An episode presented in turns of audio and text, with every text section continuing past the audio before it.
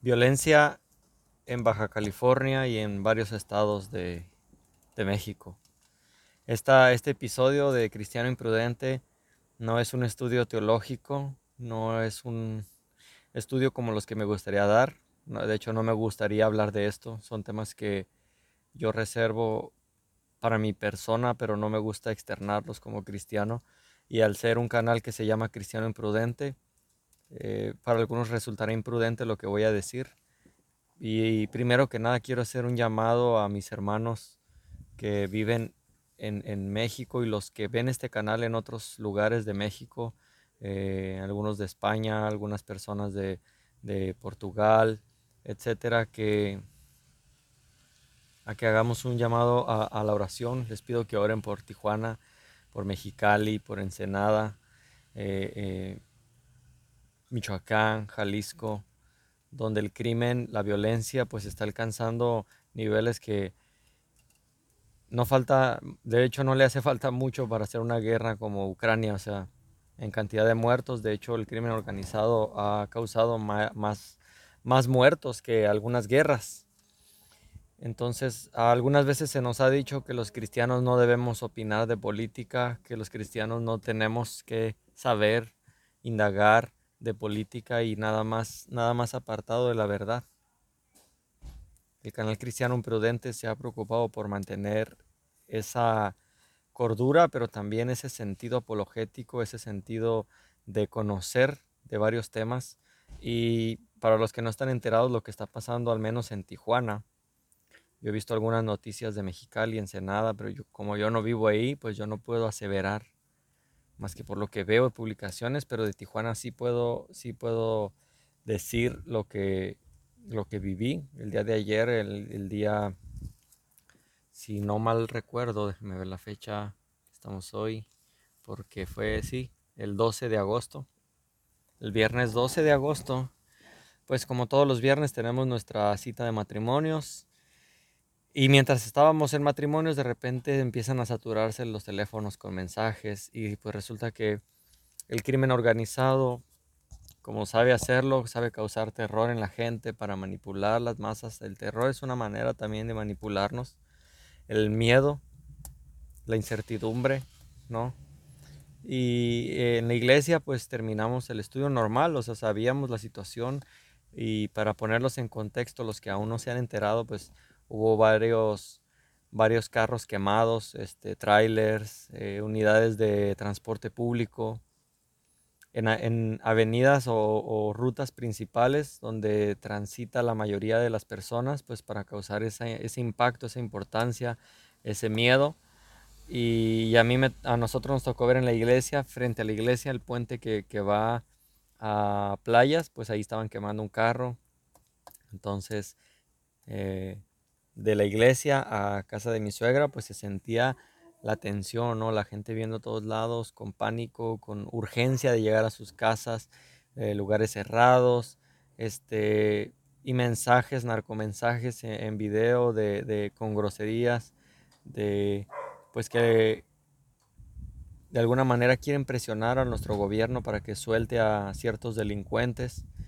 Eh, y como cristianos debemos estar orando, orando por el presidente de la República, orando para que tome una decisión sabia. Eh, a mí me, causa, me, me, causa tristeza, me causa un poco de coraje ver cristianos criticando al gobierno y pidiendo a Andrés Manuel que renuncie. Y no me, no me puedo explicar este tipo de razonamiento más que por ignorancia. Ignorancia de no saber de lo que están hablando. O sea, si con un gobierno que se está preocupando, que está intentando arreglar una situación, está pasando esto. Ahora le piden y quieren que Andrés Manuel renuncie y que deje, que dé paso a, a, quién, es la pregunta. ¿Quién se va a quedar en su lugar? Cuando la Biblia, en eh, las cartas que le manda Timoteo, Pablo dice que debemos orar por las autoridades, que nos debemos someter. Y jamás jamás dice que, cuando un gobierno no funcione tratemos de derrocarlo. Ahora, algunos de ustedes conocen mi postura respecto a este gobierno. No voy a ahorita tratar de hablar a favor ni en contra. Voy a tratar de hablar lo que la Biblia dice que debemos hacer. Debemos orar por el presidente Andrés Manuel. Unámonos en oración. Hay muchas familias sufriendo, muchos negocios que tienen que cerrar. Eh, me recuerda un poco a la pandemia. Eh, eso fue el viernes, el viernes en la noche. Por todos lados se oía caos, se oían ambulancias, tráfico en todos lados, hasta altas horas de la noche, a las 12, desde donde vi, donde mi suegra, que fue donde nos quedamos, pues yo podía ver el caos de ahí. estábamos en lo alto, entonces veía terrible, o sea, cuántos estudiantes no se quedaron pues sin transporte para regresar a sus casas, cuántos trabajadores, cuántas madres eh, solteras que no tenían nadie que fuera por ellas, o sea, es algo terrible. E, el, crimen organizado pues sabe dónde dar. Y más que, gracias a Dios, no hubo personas eh, afectadas hasta el momento, hasta donde sé. Pero el crimen organizado sabe el impacto que tiene con esto que hace, sabe las pérdidas financieras que va a haber para, para muchas personas. No, no, solamente, no solamente hablando de, de la cuestión de la seguridad. No es, no es solamente eso. Entonces, criticar al gobierno, lejos de ayudar, yo entendería que alguien que no es cristiano critique al gobierno y entendería que lo haga pues también por ignorancia. Hay mucha información. Eh, este presidente da todos los días un, informe, todos los días. Antes teníamos que esperar un año hasta que se dignaran a dar la cara. Bueno, este presidente da la cara todos los días, deja que, sea, deja que lo cuestionen. Y aún así hay gente que critica a este gobierno digo, yo lo entiendo de, personas que no conocen de política y que no son cristianos. Ahora, yo entiendo que haya cristianos que no conozcan de política y que no les interese y por eso hacen aseveraciones gratuitas y se adelantan a hacer, eh, hacer juicios de valor que no entienden, ¿no? Burlarse de la frase del presidente de abrazos no balazos, ¿no? Estos mismos cristianos que, que veía yo en redes sociales, ¿no? Nunca traté de pelearme con ninguno, pero los veía ahí diciendo que abrazos no balazos, que, esa no es manera, eh, que cómo se le ocurre.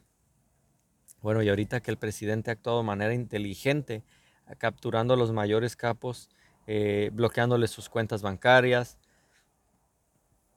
Y ahora pues se ven aviones repletos de soldados que han enviado a Mexicali, a Tijuana, y dicen, ¿dónde están los abrazos? O sea, ¿quién los entiende? A mí no me interesa ahorita hablar con el público no cristiano. de hecho, pues con trabajo lo ven algunos cristianos, ¿no? Pero a mí me interesa ver a los cristianos, qué está pasando con su razonamiento.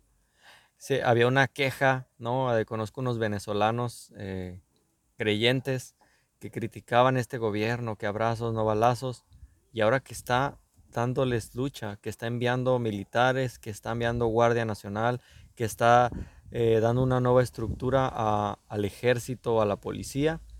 Ahora dicen, ¿y dónde están los abrazos? No, que muchos abrazos. Uy, de ninguna manera eh, eh, están, están conformes. Primero que porque eran abrazos y que él no buscaba matar, así como, como Felipe Calderón, entrar a las casas a cualquiera. O sea, el, el ejército podía entrar, la policía a tumbarte tu puerta sin importar quién eras o quién no eras. A lo mejor algunos de los que están escuchando no sé dónde vivían, tal vez son gringos y vivían en Estados Unidos ni no padecieron la violencia que desató Felipe Calderón con una guerra fallida contra el narco que era una era falsa, ¿no? Es una, era una guerra falsa. Y ahora que se está haciendo, pues algunos dicen eh, que todo es culpa del gobierno. Hermano, debemos orar, debemos pedir al Señor que le dé sabiduría si estás de acuerdo o no con este gobierno tu responsabilidad como creyente es ponerte a orar y pedir que el Señor le dé sabiduría al presidente y a la vez a cada uno de sus representantes que tiene en cada estado. No caigamos tampoco en fake news. Hay mucha falsa información en las, en las redes sociales. Hay gente que quiere desestabilizar este país la oposición que tenemos en México ya está moralmente derrotada y sabe que va a perder las elecciones. Entonces se han llenado de fake news del tren Maya, del litio, de las reformas a la energía, este, del petróleo, de tantas fake news que han atacado a este gobierno porque ya no hayan salida, la gente ya no quiere votar por ellos, la gente ya está harta y están viendo un cambio verdadero en, esta, en este sexenio a nivel Infonavit, a nivel vivienda, etcétera, a nivel del, del costo del gas, el costo de la gasolina, que estos ladrones ya no saben qué hacer, no saben qué hacer. La gente ya no, saben que la gente ya no va a votar por ellas. Entonces, hay varias teorías, yo no asevero ni aseguro ninguna de ellas, pero una pues es que este, pues quieren hacer ver mal a este gobierno. No, no pudieron hacer que se viera mal por ningún otro medio. Eh, la pandemia, fuimos uno de los países mejor, que mejor respondieron a ella. La recesión, fuimos uno de los países que mejor han respondido.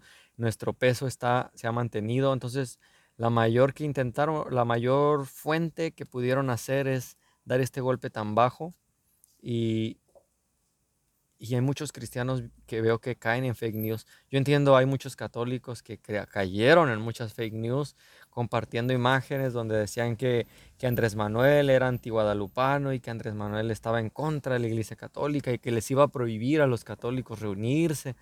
Puras mentiras para que la gente pues no, no creyera en ellos. Algunos curas incluso predicaron en contra de Andrés Manuel, algunos pastores lamentablemente también. Entonces ha llegado el momento de si eres líder, mejor no hables de política en el púlpito.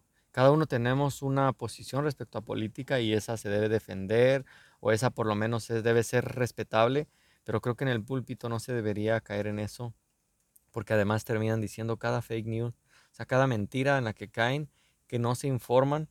Entonces no compartamos cada imagen que veamos, ¿no? Yo recuerdo cuando la guerra en Ucrania inició, eh, algunos, yo veía algunos videos de supuestos ah, tanques rusos entrando a las casas y bueno, eran videos viejos, videos de otros lugares. Entonces, pero ahí estaban, ¿no? Los cristianos compartiendo, ¿no? Que Gog y Magog y que ahora sí, y que el arrebatamiento y que debemos estar alerta, sí, pero no caigamos en fake news compartiendo información que no hemos, no hemos corroborado, ¿no? Eh, este gobierno está tratando de hacer bien las cosas, está, está trabajando, no está entrando con, la violencia de, de, entrada, está tratando de reestructurar. Y repito, si no estás de acuerdo, lo mejor que puedes hacer es orar, orar por el presidente, orar por el gobierno. Ojalá que ya no, que no haya, eh, que no haya personas inocentes que se lleven entre los pies, entre las patas, estos, estos delincuentes. Pero seamos realistas, seamos realistas. No pensemos que Andrés Manuel es un Mesías. De hecho, las personas que están bien informadas respecto a quién es Andrés Manuel y qué ha hecho, jamás lo hemos llamado Mesías, jamás lo hemos considerado Mesías. Pero resulta que la oposición, los opositores, los que critican a su gobierno, cristianos y no cristianos, sí piensan que Él es un Mesías. ¿Por qué? Porque esperan que Él resuelva todos los problemas. Como creyentes sabemos cómo va a terminar esta tierra, sabemos cómo, va cómo termina la historia. Yo sé lo que va a pasar, tú sabes lo que va a pasar. No dice la Biblia que la maldad se disminuirá, dice que la maldad se aumentará. Entonces, deja de ilusionarte pensando que una persona va a reparar todo. Deja de ilusionarte con mentiras. Deja de enojarte pensando que este presidente o el que venga va a arreglar nada.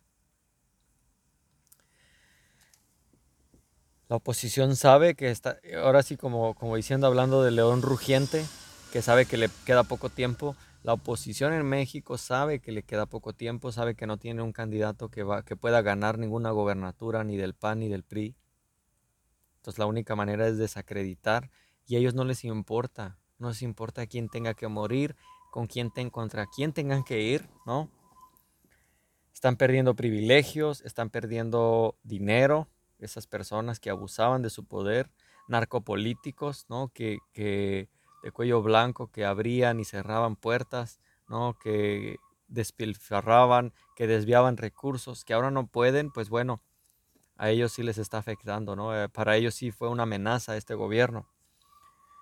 Entonces, no perdamos el enfoque. El único que va a traernos paz es Cristo y la paz que sobrepasa todo entendimiento. No es el entendimiento de, este mundo. Este mundo no comprende la paz que Cristo nos trae.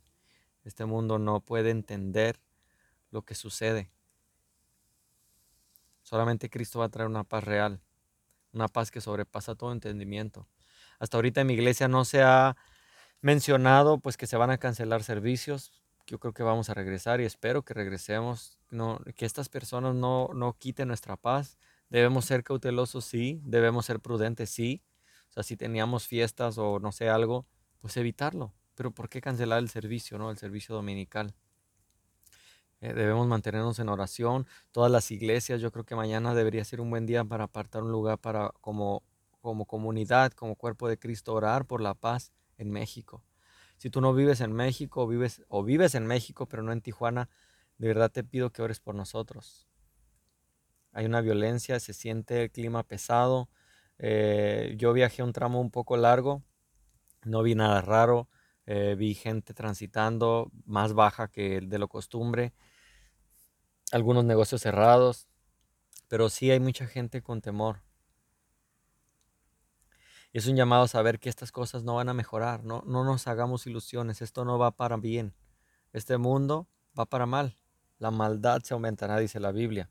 Solo Cristo va a traer una verdadera paz.